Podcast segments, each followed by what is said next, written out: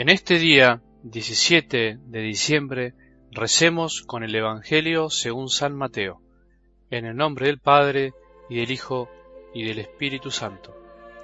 Genealogía de Jesucristo, hijo de David, hijo de Abraham.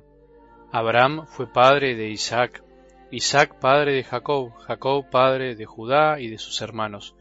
Judá fue padre de Fares y de Sará, y la madre de estos fue Tamar. Fares fue padre de Esrón, Esrón padre de Aram, Aram padre de Aminadab, Aminadab padre de Naasón, Naasón padre de Salmón. Salmón fue padre de Boz y la madre de éste fue Raab. Boz fue padre de Obed y la madre de éste fue Ruth. Obed fue padre de Jesé, Jesé padre del rey David. David fue padre de Salomón y la madre de éste fue la que había sido mujer de Urías. Salomón fue padre de Roboam, Roboam padre de Abías, Abías padre de Asá, Asá padre de Josafat, Josafat padre de Joram, Joram padre de Osías, Osías fue padre de Joatam, Joatam padre de Acaz, Acaz padre de Ezequías, Ezequías padre de Manasés, Manasés fue padre de Amón, Amón padre de Josías, Josías, padre de Jeconías y de sus hermanos, durante el destierro en Babilonia. Después del destierro en Babilonia, Jeconías fue padre de Salatiel, Salatiel padre de Zorobabel, Zorobabel padre de Abiud, Abiud padre de Eliasim, Eliasim padre de Azor. Azor fue padre de Sadoc, Sadoc padre de Akim, Akim padre de Eliud, Eliud padre de Eleazar, Eleazar padre de Matán, Matán padre de Jacob, Jacob fue padre de José, el esposo de María, de la cual nació Jesús, que es llamado Cristo. El total de las generaciones es, por lo tanto, desde Abraham hasta David, catorce generaciones, desde David hasta el destierro en Babilonia, catorce generaciones, desde el destierro en Babilonia hasta Cristo, catorce generaciones. Palabra del Señor.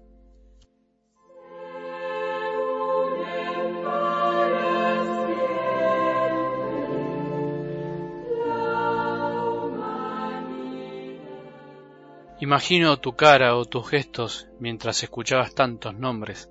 Me imagino que te habrás distraído y habrás pensado muchas cosas, entre ellas, ¿para qué tantos nombres? ¿Qué sentido tiene leer y escuchar este Evangelio? Puede ser que nos pase esto, que tengamos esta sensación, es normal.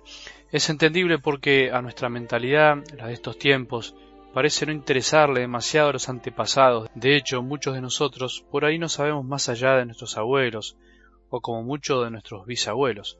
Por eso me parece que lo primero que tenemos que tener en cuenta es que a lo difícil de la palabra de Dios, la mejor salida no es escaparle, sino todo lo contrario, animarse a preguntar, a aprender, a escuchar algo bueno, distinto, aunque choque con lo que pensamos. Muchas veces todos podemos caer en esto, incluso los sacerdotes. Cuando algo se pone difícil, movemos la cintura para acá y para allá y terminamos hablando de cualquier cosa menos de la palabra de Dios, como para evitar el trabajo. Lo segundo es que si es palabra de Dios, algo bueno tiene para decirme, y eso tiene que animarnos a escuchar y conocer, si no al final no profundizamos y terminamos tocando de oído nuestra fe. La fe hay que conocerla, sin miedos, para saber dar razones de ella. La fe tiene que asumir todo, lo luminoso y lo oscuro, lo que nos gusta y nos disgusta, la gracia y el pecado, porque eso somos, así vivimos. Y lo tercero que pienso y tiene que ver con las otras dos es que la palabra de Dios es como una gran sinfonía en donde se escuchan muchos instrumentos y se entrecruzan varias melodías y para que den un sonido armonioso y guste a los oídos tiene que haber un director que la dirija y una clave de interpretación. La clave de interpretación de la gran sinfonía de la palabra de Dios es Cristo. Sin esa clave no se puede interpretar la partitura más bella que pueda haber en la tierra. Ni siquiera el mejor director del mundo, el mejor biblista de la tierra, puede interpretar la palabra de Dios sin Cristo. El director es la Iglesia con sus enseñanzas de siglos, con su vida, con sus santos, con los que estudian y estudian la palabra de Dios, que a veces para nosotros parece incomprensible. Conclusión, dejemos que Jesús nos ayude a interpretar esta gran partitura que es la Biblia y escuchemos a la Iglesia que como un gran director hace que todos los músicos e instrumentos nos den un sonido agradable a los oídos del corazón. Pero bueno, queda poco tiempo para comentar algo del Evangelio. ¿Qué podemos decir de la llamada genealogía con la cual Mateo empieza su Evangelio? Sin entrar en grandes explicaciones, van algunas cosas sencillas. Mateo quiere respondernos una pregunta fundamental. ¿Quién es Jesús? ¿De dónde viene? Jesús viene de Abraham y de David. Jesús es parte de nuestra historia, parte de la humanidad. Jesús es parte de un pueblo. Jesús es completamente humano. Por otro lado, dentro de esa genealogía hay hombres y mujeres pecadores como nosotros, incluso hay mujeres sin la fe de Israel. Dios escribe derecho en reglones torcidos, decimos, utiliza cualquier medio para que se haga su voluntad. Él puede sacar lo mejor de aquellos lugares y corazones donde parece imposible, porque donde estuvo el pecado, sobreabundó la gracia. Finalmente la genealogía termina con una mujer, con María. La historia llega hasta ella y a partir de ella hay un nuevo comienzo y además un comienzo que no viene de ningún hombre, sino que es una nueva creación. Fue concebido por obra y gracia del Espíritu Santo. Todo se dio de esa manera. El origen de Jesús se puede comprobar históricamente y dentro de una historia de debilidad, pero al mismo tiempo es un misterio que proviene del cielo.